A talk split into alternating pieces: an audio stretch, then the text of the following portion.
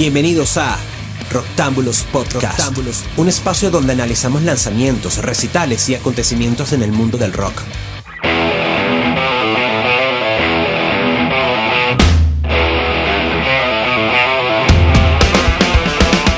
Muy buenas tengan todos, bienvenidos a una nueva edición de La culpa es del rock, un podcast de Roctámbulos. Yo soy Frank Hernández y hoy estoy acompañado de tres de nuestros maravillosos colaboradores que son Roger Proban, Facundo Llano y Facundo Guadaño. Bienvenidos muchachos. ¿Cómo estás, Frank? ¿Cómo estás? Bien, muy bien. Hola muchachos, buenas noches. Agradecido con ustedes por su tiempo para estar acá, este, que cada vez seamos más, esa es la consigna. Hoy vamos a estar conversando acerca de un tema que seguramente es bastante trillado, que muchos ya habrán recontraleído y escuchado por allí, como es la muerte del rock. Y precisamente porque en nuestro anterior podcast acerca de los inducidos al Salón de la Fama, surgió esta interrogante acerca del por qué inducen a algunos y a otros no, y si se debe a que el rock definitivamente ha muerto. Así que, eh, primero que nada, pues yo quiero eh, adelantar lo que para mí es la base de cualquier, eh, cualquier creencia o cualquier opinión que podamos tener, que cada uno presente lo que para sí mismo es el rock. Hay que saber primero qué es el rock para saber si está vivo o no está vivo. Así que no sé quién quiere, quién quiere empezar. Bueno, lastimosamente no voy a hablar de tecnicismos musicales. El rock es lisa un movimiento cultural. O sea, no, no, no tiene que ver con la música en sí más que nada se relaciona con una serie de prácticas y símbolos. Como todos, eh, eh, ¿por qué no escuchamos rock de los 40 o rock de los 50? Porque no tiene esa actitud rebelde que los 60 sí tenía. En consecuencia, en los 60, cuando se rompe el, modelo viejo eh, por el cual los productores componían la imagen de sus artistas y después se da que los artistas son independientes, ejemplo Bob Dylan, Beatles y Rolling Stones, con algunos sucesos políticos, lo que se da es que el rock comienza a ser cultura de masas. Cuando es cultura de masas, eh, en los 60 y después en los 70, se profundiza con las reacciones dentro del rock, que es en los 80 con el heavy metal. Eh, el rock en sí es básicamente una actitud contracultural, muy vaga de definir, eh, antisistema, caracterizada así, por supuesto, con una especie de en sus comienzos por lo menos, de música eléctrica, digamos, con guitarra, bajo, batería y canciones entre 4 y 5 minutos. Después eso empezó a mutar y por ejemplo podemos decir que una banda de pop hace rock. Eso tiene que ver justamente con toda esta industria que legitimó al rock en su momento, se le da vuelta y por eso los que van al, Salón de la Fama son gente que no tiene nada que ver con el rock. ¿Pero por qué? Porque el rock es parte cultural es básicamente eso. Sí, total. Y yo también ahí agrego que esto tiene mucho que ver con, con todas estas nuevas generaciones musicales que además se autoperciben como rockstars o dicen incluso siempre esas polémicas frases de eh, somos el nuevo rock, ¿no? Entonces eh, ahí también va mucho todo lo que tiene que ver con esta contracultura y que muchas veces abarca mucho más que un género musical, abarca todo, todo un estilo igual eh, yendo por ahí un poquito más al, a la... O sea, sin meternos tanto en el rock como un movimiento, el rock para mí es todo lo, la englobación de, del punk, del rock clásico, del metal, del rock progresivo, todos esas esos subgéneros, porque una veces dice el rock como algo tan general, como dijo Facu, que es, o sea, es muy vago de definir, pero para mí en el rock como, como el rock en, mayúscula, eh, estaría involucrado todos estos géneros musicales que obviamente no, o sea, tienen sus, sus reglas y sus características que los definen, pero, pero cuando uno dice rock, no, yo soy rockero, puedo, puedo ser rockero y estar escuchando Pantera y ser súper metalero, pero como que de alguna forma todo eso vuelve al rock porque eh, hablamos de ya de subgéneros y ramificaciones. En ese sentido, cuando vos hablabas de rock progresivo y de punk, este, y así, yo me, yo me pregunto qué es lo que, lo que une todo eso. Bueno, todo eso lo une eh, estar en contra de lo que estos grupos perciben como convencionalismos. Eh, entonces, este, vos me puedes decir, Rush este, tiene un tema hablando sobre la marihuana, este, a Passage Chupenko. Eh, eso, bueno, puede ser una, cuestión de los tres canadienses arregladitos, hablando de cosas un poco más este, subversivas, entre comillas. El punk ya sabemos lo que es, pero digamos, más allá de músicos que, que coquetean con el conservadurismo, mm, está muy relacionado con eso. Ahora, Roger planteaste un problema que, es muy interesante, que es autopercibirse como rockero o como metalero. Eso es todo un tema. Este, em, y a veces eso puede, creo, impedir comunicación con otras cosas, autopercibirse como tal, eh, percibirse como, como esencias. Más bien un, un rockero, yo creo que es, una persona que le interesa ese estilo, ya sea de rock o de, metal, e investiga y lo disfruta. Eh, y también puede escuchar si quiere este, folclore o tango o lo que sea y no, no va a dejar de ser rockero por, por eso, ¿no? Si no sería un poco estático, creo. Creo que, la verdad cada vez es más confuso qué es el rock y qué no es el rock. Em, para mí tiene que ser una música que sale del inconformismo y de una necesidad de expresar algo personal, cultural, social, digamos. Después sí, el negocio eh, lo toma y lo explota, pero me parece que el rock, el rock básico como lo conocemos, sale de, un lugar de inconformismo y de, diferenciarse socialmente de un montón de cosas del establishment.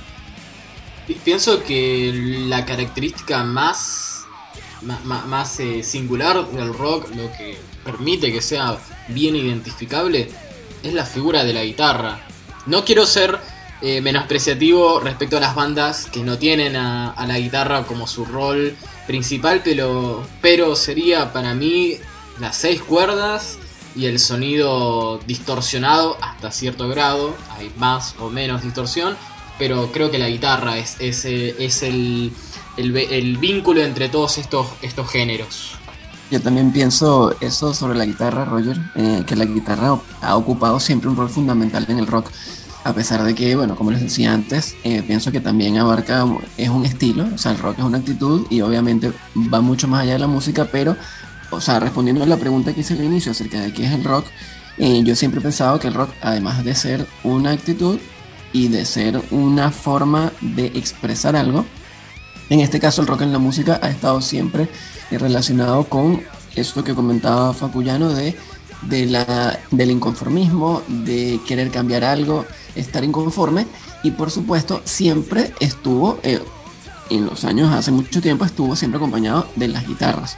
Y para mí el, no solamente las guitarras, sino la distorsión eh, porque por supuesto que eh, guitarras hay en cualquier género musical, pienso yo, pero, pero la distorsión hacía que, que, generara como esa afinidad, era como esa conexión, pienso yo, eh, quizás algo muy descabellado, pero, pero a veces los adolescentes, que casi siempre han sido los rockeros, o sea, mucha gente piensa incluso que, que es una música solo de, adolescentes y luego se madura, pero el, el adolescente pienso yo que como está en una etapa en la que no sabe lo que es, en la que se empieza a distorsionar en su vida todo, entonces eh, quizá hace, hace clic eh, con esa distorsión musical que representa el rock y por eso lo toma como, como música, como, como música de, o representativa, ¿no? Como himno. Y quizá por ahí viene toda esa casualidad de que siempre a los jóvenes les gusta el rock. Obviamente han cambiado las generaciones, a veces puede que en otras regiones también hay gente que, que escucha otras cosas en su, en su adolescencia, pero históricamente siempre ha sido como muy afín al rock, ¿no? No, bueno, eh, claro, la guitarra es el objeto de, de, comercio número uno del rock y al mismo tiempo es el, eh, es, es, el lugar por el cual este, cada uno se, se acercó, este, digamos, este, los que no saben tocar la guitarra acuden al bajo, o sea, este, termina siendo eh, una cuestión de, este, de símbolos, de iconos que tienen significado y que, este, no obstante, eh, están lindando con la figura del rockstar.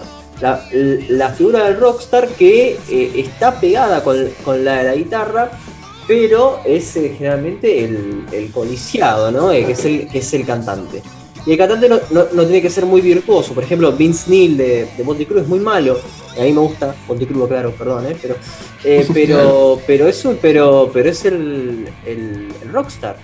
Em, entonces, este, el rock es inconformismo, es estar en contra de algo.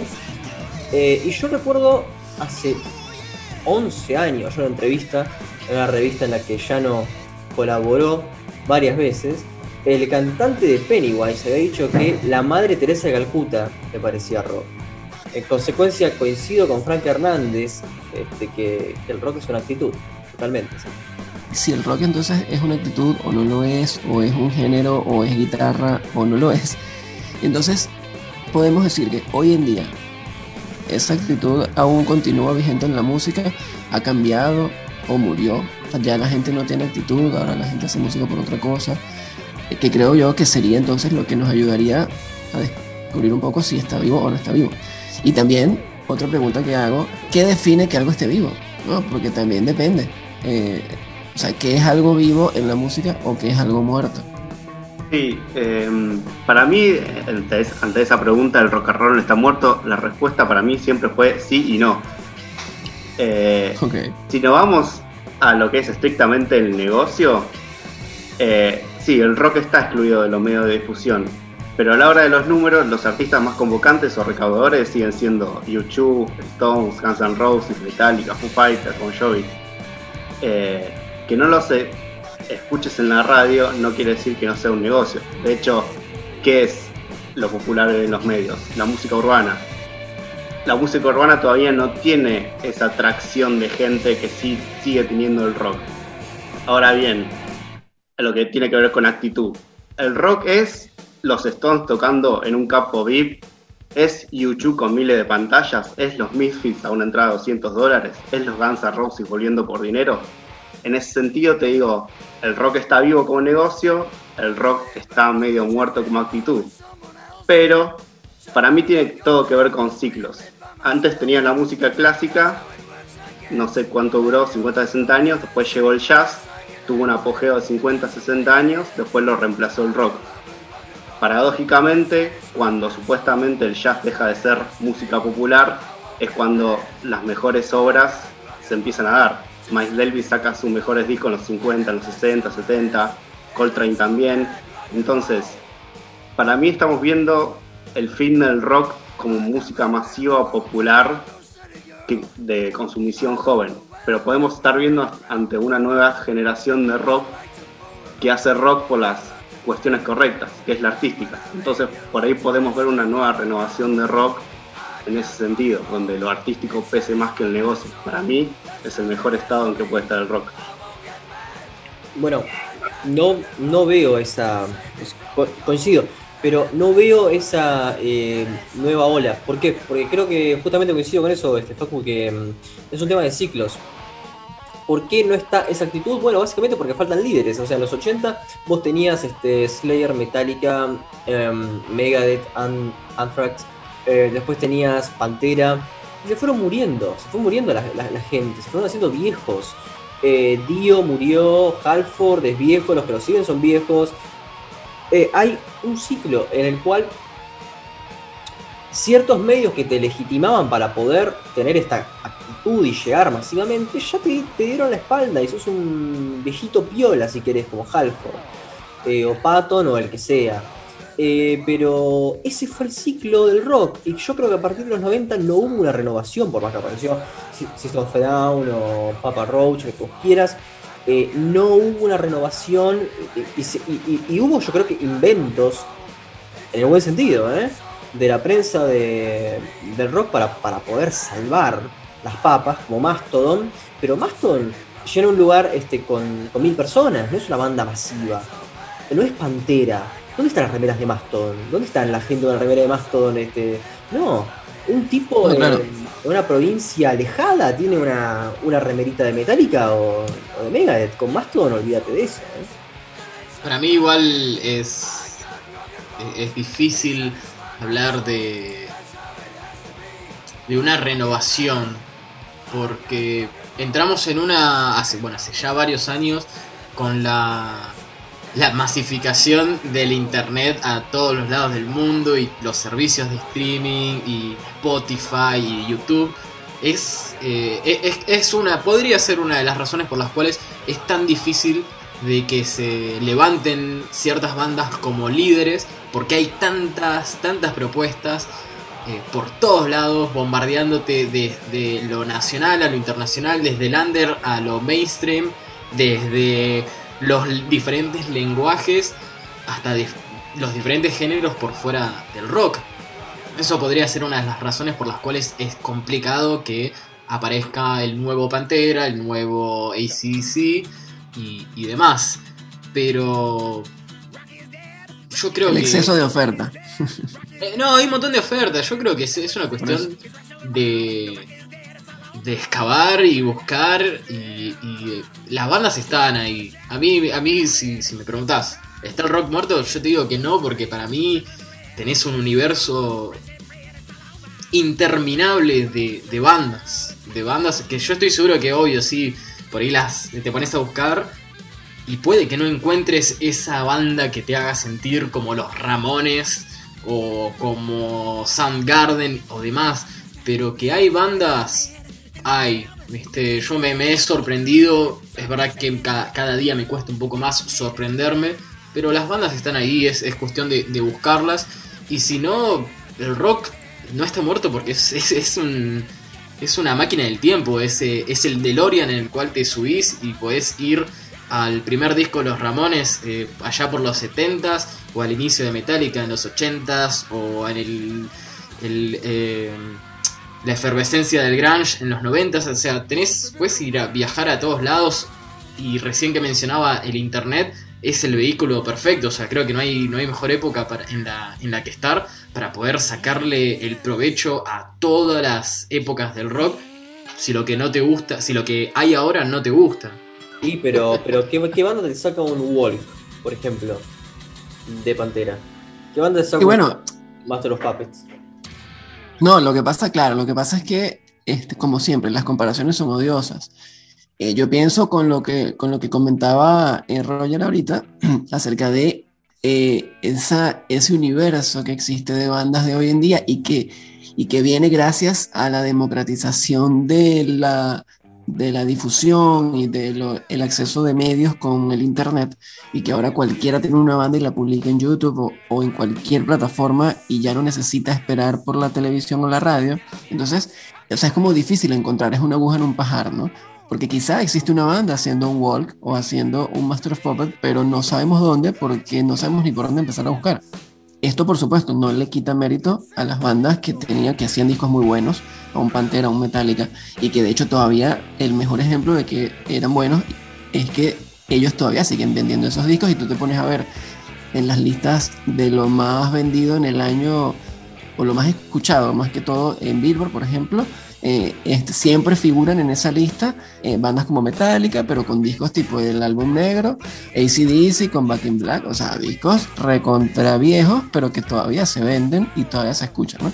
Eh, pero yo lo que entonces quería también agregar en respuesta a lo que me comentaba Facu de, de que Mastodon quizás es una banda que llena pocos lugares. Sí, obviamente hay muchas bandas que no han podido suplir eso. Eh, yo incluso yo no compararía tanto con las bandas que nos quieren vender los medios porque sabemos que los medios en muchos casos están influenciados por intereses eh, que pueden ser económicos o pueden ser de cualquier tipo y nos van a vender una banda, el mejor ejemplo es, no sé, eh, Baby Metal. Este, te la venden como que es, es lo mejor del mundo y en realidad uno no la termina de cerrar. Pero como decía Jano ahorita, el tema es que el rock sigue siendo el que más llena estadios, o sea, el que más atrae gente. Por supuesto, en su mayoría bandas antiguas, bandas legendarias, pero sí existen unas cuantas bandas de los años del 2000 para acá, eh, como mencionaste ahorita, System of a Down, este, que vienen siendo hoy en día eh, cabezas de carteles en festivales. Entonces, el que seas cabeza de cartel en un festival ya define un poco tu capacidad de, convocatoria. Y, si, y entonces podemos ver en un Lollapalooza cerrando a The Killers, por ejemplo, o Arctic Monkeys, o a The Black Keys o cosas así, que son bandas que no son tan viejas y que ya tienen una capacidad masiva como para cerrar un festival de ese calibre. Entonces, o Muse, por ejemplo, Muse, este, que llena estadios también y cierra festivales. Pero claro, obviamente, eh, quizá no es, este, no es algo que abunde. pero de que existen, existen. Y el mejor ejemplo hoy en día es Foo Fighters, que justamente estábamos hablando en el podcast anterior, que, que fueron inducidas en su primer año, porque claro, es la banda de rock más convocante, creo yo, en este momento. Ojalá hubiesen muchas otras como hubo en, el, en los 70 o los 80, ¿no? Y además de, después de 60 años de la creación del estilo un poco más, es muy difícil hacer cosas revolucionarias o que inventen algo nuevo después de tanto tiempo. Son, como dice Facundo también, eh, los ciclos que tiene la música. Pero una contra, si se quiere, es que el público rockero es muy consciente de su pasado, cosa, que, el, que el público pop no. Tu banda favorita puede ser Avenged Sevenfold, pero sabes que existe Metallica. Si descubriste Metallica en los 90, sabías que existe Black Sabbath. Si vos escuchás The Weeknd, puedes conocer a Michael Jackson, pero por ahí no estás familiarizado con su música. O no sé, Bruno Mars con, con Prince. Eh, el, público masivo pop no tiene esa cosa de volver tanto para atrás. Entonces se le puede vender el mismo producto una y otra vez. Mismo el trap, dicen la, nueva gran cosa. El trap es básicamente una evolución del hip hop buscado con reggaetón. El hip hop tiene 40 años ya. Entonces, esa es la, diferencia de, con el, entre el, oyente del rock. Como, no sé, ahora la banda es Greta Van Fleet. Y sí, las similitudes con, con el Zeppelin son obvias. Y el oyente del rock conoce el Zeppelin. Entonces, no se le puede eh, meter el mismo tipo de renovación. Ese es el gran problema que para mí tiene. Pero, a ver, la banda de hoy es Greta Van Fleet para quién. Pues yo te puedo decir también, en los 80 la banda es metálica y también te vas a la hora de, de, grindcore o la hora de la hora de, death metal en Florida. O sea, es según para quién. Pero ahí tenés mucha razón, Facu, en que ya está todo inventado. Entonces es un gran problema ese. Em, ¿Cuántas veces vimos un delivery de Roctámbulos? Por favor, léanlos.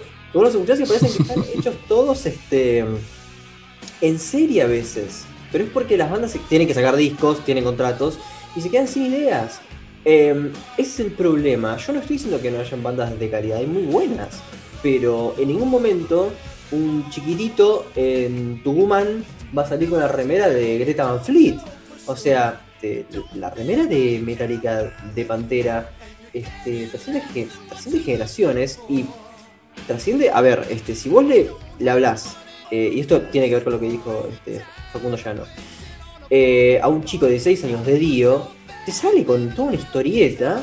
Y si vos hablas con un, chico que escucha probablemente em, pop como The, The Weeknd, que haga una conexión de eso con Tears for Fears. No existe, ¿por qué? Porque el, pop nunca tuvo tradición. Siempre fue meramente comercial. El rock, por supuesto, es comercial. Sería estúpido decir que no. Pero dentro de esta subversión hay una tradición. Esa tradición es la que se está perdiendo. ¿Por qué? Porque la gente se muere y se hace vieja, porque tiene ciclos. Entonces hay que encontrar a esa gema que debe estar por ahí. ¿Hay otro Iorio? No. Parece irreemplazable. ¿Dónde está el otro Hetfield? bueno, la gente se. ¿no? bueno, pero, pero también depende, ojo, Lamb of God en su momento prometía ser el nuevo Metallica. O sea, el nuevo, o sea, porque era una banda que empezó a tener muchísimo éxito. Eh, de repente medio que no, que no trascendió tanto en esa masividad. Pero, pero eso no deja de, hacer que sea una banda legendaria y de culto. Y eso que comentabas con las remeras, eh, yo pienso que tiene mucho que ver con el culto. Eh, no tiene tanto que ver ni siquiera con, con que seas popular o que seas muy bueno. Yo leo cosas acerca de Gojira, por ejemplo, que estuvo recién este, de número uno en las ventas de, Billboard con su disco nuevo. Y entonces todo el mundo empieza a, a decir las mismas cosas que decían de Lamb of God en su momento, ¿no? Eh, que esos son los nuevos, este, los nuevos Metallica, son la nueva, es la nueva cara del metal, eso no es que tal. Pero sin embargo, todavía Gojira no cierra festivales ni, ni llena estadios. Entonces uno dice, bueno, está bien, ellos prometen, tienen talento, este, venden discos, dentro de, de, todo, porque, porque ya no se venden discos, pero dentro de esa, esa minoría de metaleros que todavía compra discos por el tema de culto, ellos están ahí, habrá que ver si en el futuro lo logran pero también es un tema de tiempo.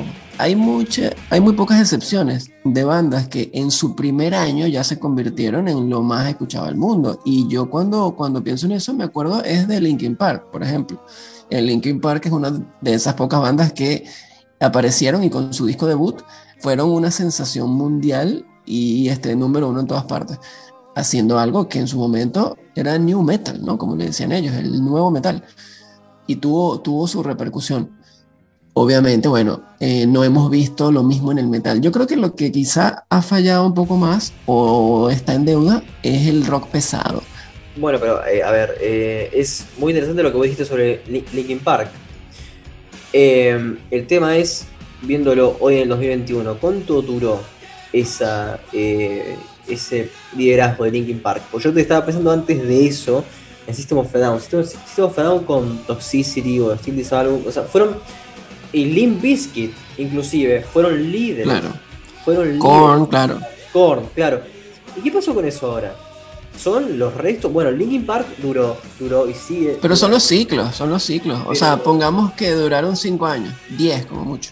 Claro, pero Iron Maiden, o sea, sigue. Ah, pues claro, claro. No, pero eh, sí, sí. Chicos, igual.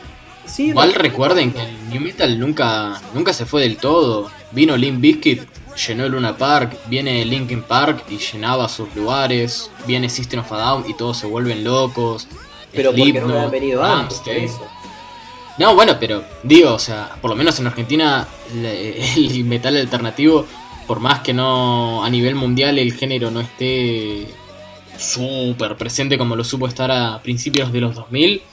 Es un género que sigue, sigue llenando. Yo hace unos años que salía más de joda a todos estos boliches metaleros, los pibes quieren escuchar esas canciones. No quieren escuchar Metallica, no quieren escuchar Black Sabbath, ni Pantera, ni Megadeth, ni Slayer, ni Anthrax quieren escuchar, o sea, se quedan con esas canciones, ¿eh? Y es, es rarísimo, ¿eh? Ah, pero es interesante para simplemente para mencionar al paso de que, son todas bandas que siguen bastante relevantes. Si Linkin Park siguiera hoy en eh, si, siguiera como con, Chester, lamentablemente falleció, pero seguirían viniendo a la Argentina y seguirían llenando, inevitablemente. Es, es, eh, un género que, sigue, se, se mantiene vigente. Claro, bueno, pero. Em, a ver, este está todo bien con eso, pero no fueron los líderes de nada. Después, Limp Bizkit, Gold Cobra. ¿Cuál fue el impacto que tuvo Gold Cobra? Claro, Luna Park. Bueno, pero. pero todos, todos tienen discos malos. O sea, tampoco. No, pero es que. No, pero, yo, pero elegiste el disco más malo. Igual a mí me gusta. Justo le. Va, me, me, me, gustó, me pareció un disco de sete. No digo que sea bueno o malo, sino digo el impacto que tuvo como para que me digas salió el Cowboys from Hell. Pum, listo, bueno, todos quieren sonar No, bueno, pero, pero sí, bueno, pero, pero hubo discos de Limp Bizkit eh, quizá los anteriores, este chocolate, Flavor Water Chocolate, no recuerdo, era un nombre larguísimo. Chocolate Starfish and the Flavor Hot Dog Water, creo que es el disco más molesto para mencionar. exacto, creo que ese fue el disco con el que ellos explotaron, porque era donde estaba, o sea, muchos temas que sonaron, eran bandas que metían cinco sencillos en la radio, eso no lo hace cualquiera. Entonces uno dice, y que incluso gente que no es rockera, este, las recuerda. Pero claro, esos son fenómenos eh, que ocurrieron en, esos ciertos momentos. Sí, para mí, eh, por ejemplo, todo lo que es, para mí el New Metal, sobre todo esa generación post Limp no, no digo la anterior, Deftones, Incubus, System of a Down, con, eh, para, yo lo equiparo mucho con lo que era el hair metal de los 80. Obviamente tenés una primera generación, ponerle con Motley Crue, interesante lo que hacía, viene el negocio y después un montón de clones haciendo eh, el desastre que hicieron. Eh, claro, claro, claro.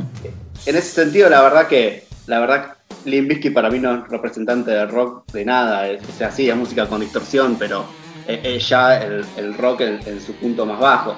Eh, la, verdad que, tomarse a, a, a Limp en serio, por ahí está bueno como una música de iniciación, ¿no? De, wow, bueno, yo escuchaba esto a los 10 años y después me llevó a otros lugares. De hecho, volviendo al tema del, New Metal, a mí Linkin Park no me gusta, pero recuerdo que fui a hacer una crónica de, su show en Jeva, 2012 más o menos.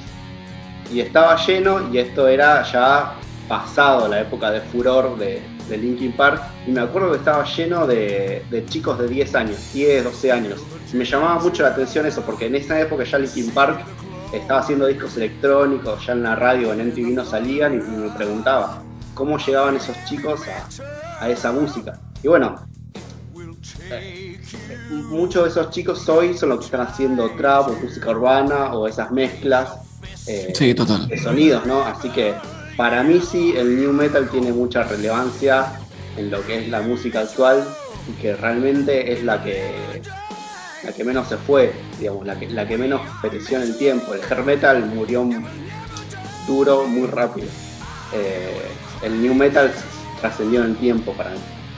Eso me recordó esto que mencionas acerca de, de la influencia que, eh, que pudo haber tenido Linkin Park, todas estas bandas, de que fusionaron lo electrónico, el hip hop y el metal, y que la influencia que tuvieron en las generaciones de ahora. Y el muy odiado eh, Bad Bunny, él, que, que uno podría pensar que no tiene nada de rock, y él ha dicho muchas veces que él creció escuchando rock. Y de hecho, en sus presentaciones en vivo, eh, a veces en, en las imágenes que aparecen en las pantallas, hay afiches de Linkin Park, afiches de Blink 182, afiches de, de bandas de punk, incluso este, no tan comerciales, porque a veces uno dice, bueno, esos son los populares, pero qué sé yo, o sea, afiches de, de, de Casualties o de, o de Black Flag, o sea, cosas así que uno dice, hey, este tipo sabrá qué es eso, y resulta que sí. El tipo lo escuchaba. Y asimismo, eh, J Balvin, que también es un reggaetonero muy famoso, y también el tipo es confeso rockero.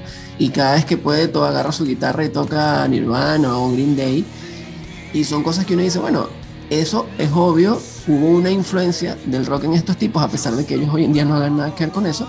Pero a veces siento que ellos intentan eh, enviarle subliminalmente a sus fans esa música también. Eh, porque como te digo, o sea, que Bad Bunny ponga en sus pantallas estos afiches es un mensaje para mí de que, de que la gente que está ahí por lo menos diga, hey, ¿quién será esa gente? ¿no? Ahí también uno puede pensar, bueno, el rock siempre está presente en todas partes. Y el rock tiene una particularidad y es que el rock influ ha influenciado creo que a todos los géneros. Es lo que pienso yo que hace que, que no muera nunca, porque en, en cualquier persona que, que, escuche, o sea, que haga cualquier tipo de música popular, siempre te va a decir que, que es fan de algún rockero. Coincido plenamente, Frank. Decir, o sea, que el rock está muerto, para mí lo único. La, única posibilidad en la que te diría que sí es que estaba muerto en las primeras planas. Pero lo único que hizo el rock fue. Eh, tipo retroceder, agruparse y tipo quedarse por ahí un poco más en el under. Pero nunca, nunca se murió. O sea, no, no olvidemos ¿no? de los de los grupos más grandes, los masivos que llenan estadios y hablemos del rock como un movimiento. Nunca se murió, lo único que hizo fue, fue dar un, a lo sumo un, un, paso al costado y más, más temprano que tarde va a venir el revival del rock eh, para dar... Eh, ah, para, para, ponerlo de vuelta al rock en, en la primera, primera plana. Por lo pronto, ¿qué es lo que podemos hacer? No depender de Spotify, no depender de las radios ni de los grandes medios, sino ir nosotros con el, la amplia posibilidad que nos, que, nos, que nos da el Internet para buscar estas nuevas bandas y difundirlas nosotros como fanáticos y si no, empezarlas, eh, empezarlas nosotros. El clásico, como, el, el clásico eh, bueno, ¿y vos cuántas bandas de rock exitosas empezaste? Se puede, se puede agarrar una guitarra y empezar a componer ese rock, que, esa música que, que, tanto queremos. Pero mi humilde sugerencia sería ir a los sellos de Bandcamp, esta plataforma también de donde muchas bandas ponen sus discos, eh, que es, es obviamente una plataforma mucho más independiente y relaciona al artista con el fanático de una manera muchísimo más directa y está buenísimo. Me suscribí a diferentes sellos, me mandan las novedades y escucho ahí y elijo. Sí, me... hay una banda que yo odio profundamente que se llama Black Eyed Peas, pero, pero Will.i.am, su líder, dijo una de las cosas para mí más inteligentes que, que escuché al respecto.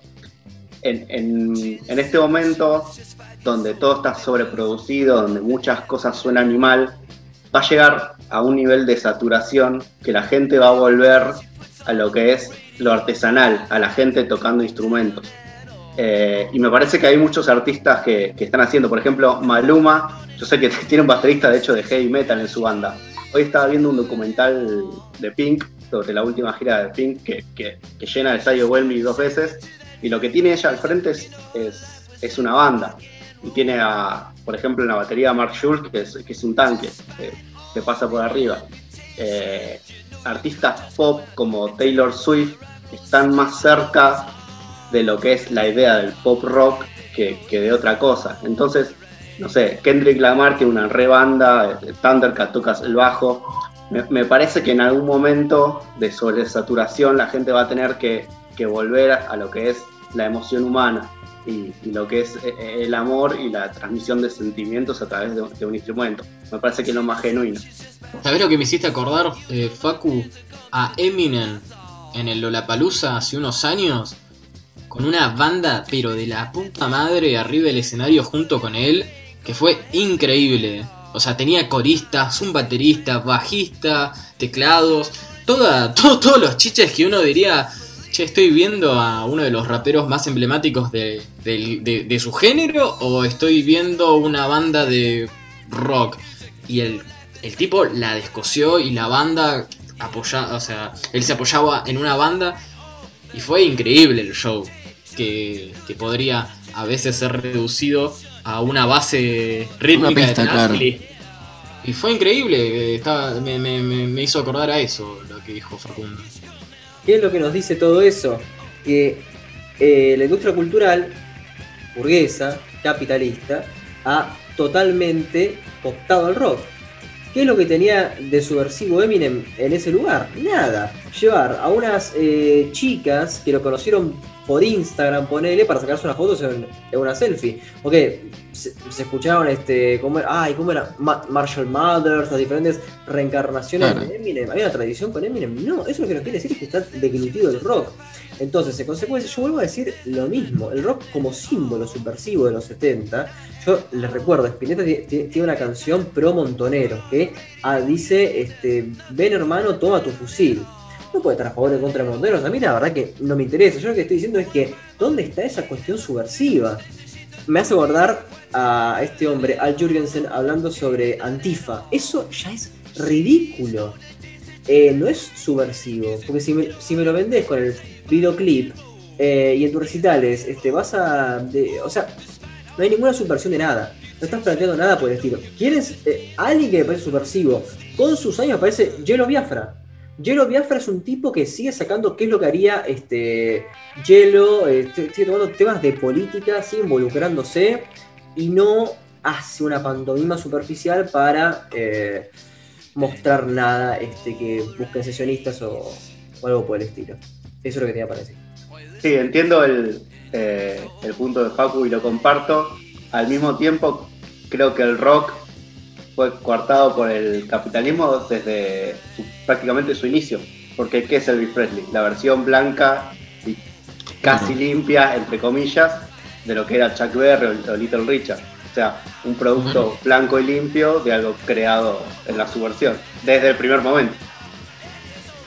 Sí, sí, sí, total. Y, y quizá yo a veces pienso que si relacionamos el rock con algo subversivo o algo que quiera cambiar el sistema, entonces también habría que ver un poco es nuestra historia política actual, ¿no? Y ver si han habido eh, motivos como para que surja un, movimiento cultural de esa manera, porque si nos ponemos a ver el caso de, los Beatles y, todo su auge, eh, yo pienso que los Beatles empezaron a tener eh, mayor auge con la cultura hippie que se oponía a la guerra de Vietnam. Y obviamente ese movimiento histórico influyó mucho en que ellos pudieran hacerse lo que fueron, porque, porque los Beatles en sus inicios cantaban canciones bien tontas, de I Wanna Hold Your Hand, ¿no? O sea, hicieron fama, por supuesto, porque tenían canciones pegadizas, pero luego todo el movimiento que, que lideraron estuvo de la mano con una cuestión histórica de guerra y de política que por suerte para nosotros, esta generación, pues no hemos vivido esas situaciones tan fuertes. O sea, en nuestros países hay crisis, pero, pero creo que que a lo mejor también eso puede tener un poco que ver con lo que está, eh, o sea, con el hecho del auge que tiene hoy en día la música urbana, o al menos la música urbana este, que protesta por algo.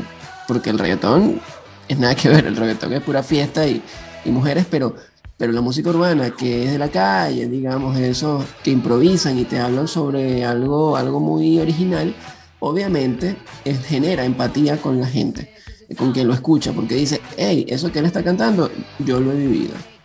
Estoy totalmente de acuerdo y este nada, a mí me parece, por ejemplo, que hay bandas que, por ejemplo, Devo eh, es una banda que realmente no sea rock pesado ni nada por el estilo, pero tienen eh, ideas muy contestatarias, siempre todo puede ser un poco de punk.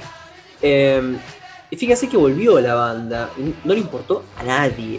lo que quiero decir es que el rock como símbolo, como símbolo contestatario de subversión, está tan es complicado hablar de tergiversación porque cada uno es libre de interpretar las cosas como quiera, pero está tan manipulado que es muy complicado volver a esos orígenes supuestamente puros, ¿no? El origen siempre está supuestamente lo puro. Volver a esos orígenes puros donde puede haber cierta em, rebelión. Hoy rebelión contra qué? ¿Cuál sería la rebelión?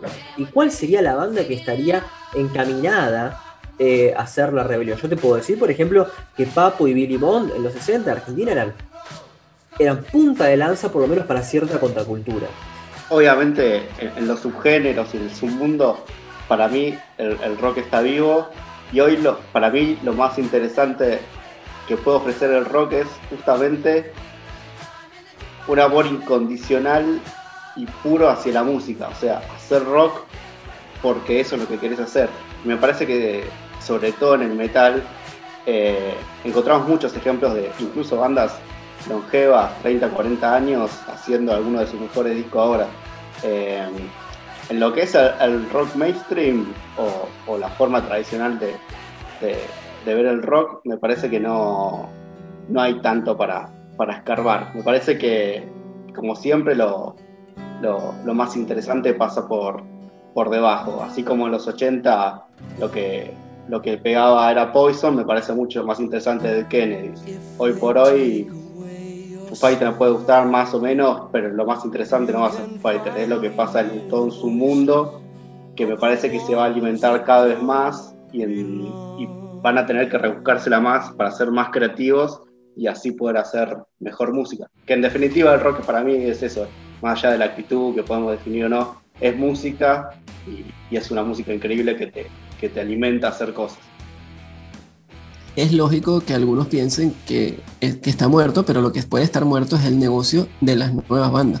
Yo a veces cuando, qué sé yo, cuando Gene Simmons dice que el rock está muerto, eh, yo pienso que él lo que está queriendo decir es que el negocio del rock está muerto. Porque obviamente él hizo bastante dinero en una época y ya no, eh, porque ahora la gente está, está buscando otros géneros, pero pero eso no quiere decir que el rock esté muerto, como también leí por ahí una vez, era que mientras alguien esté escuchando el rock, el rock no va a morir nunca.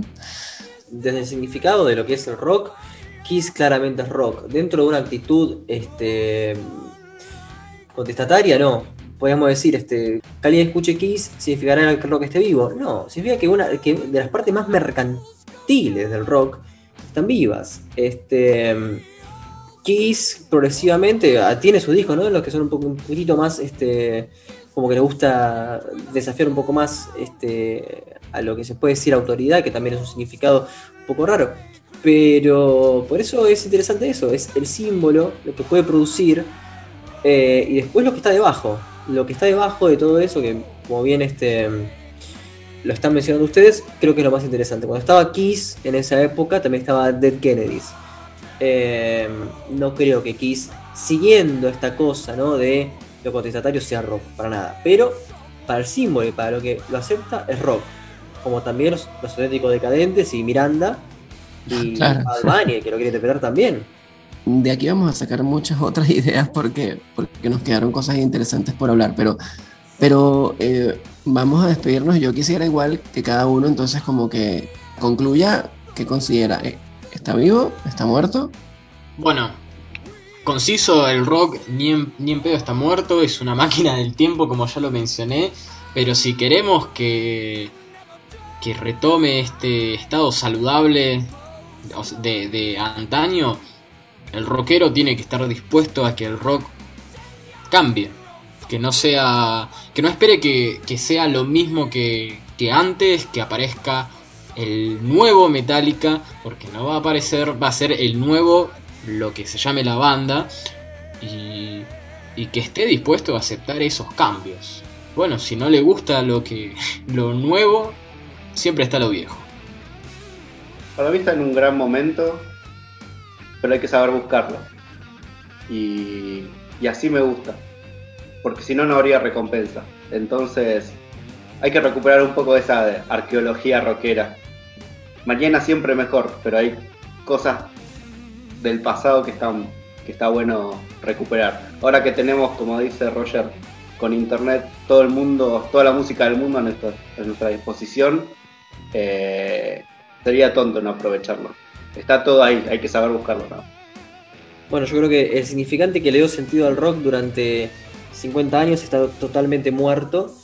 Em, veremos qué es lo que puede evolucionar. Pero el rock como lo conocemos sí está muerto. Veremos qué es lo que, es lo que puede salir en una época muy distinta a cómo fue concebido.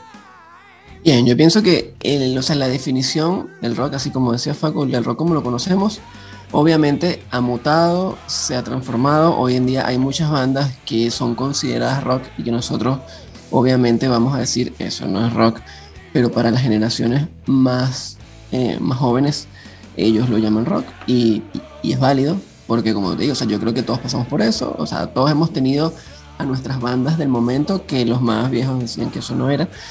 Eh, pero, pero como dijimos en un principio, el rock es actitud, el rock trasciende incluso el género. Y de hecho, el rock en el idioma inglés eh, también es, un, es como un verbo, ¿no? Porque la gente utiliza la expresión you rock para decir que eres muy bueno. Y rock incluso también puede significar eh, algo que sacude, como sacudir, ¿no? Este, rock the house. El rock siempre ha sido algo que es tan bueno como estremecedor. Entonces, siempre que exista música que te estremezca, va a haber alguien que lo llame rock. Pero bueno, este, para no seguir alargando esto, me despido. Eh, muchísimas gracias a todos los que llegaron hasta el final de este programa. La verdad que les agradecemos por su tiempo y por escucharnos. Yo soy Frank Hernández y estuvieron con nosotros Roger Proban, estuvo Facundo Guadaño, estuvo Facundo Llano y los esperamos en una próxima oportunidad con mucho más debate, mucho más opinión y esperamos que si ustedes tienen algo que agregar, nos lo comenten a través de nuestras redes. Muchas gracias por escucharnos. Hasta la próxima. Esto fue Roctámbulos Podcast. ¿Te gustó? Visítanos en roctámbulos.com y en las redes como arroba roctámbulos.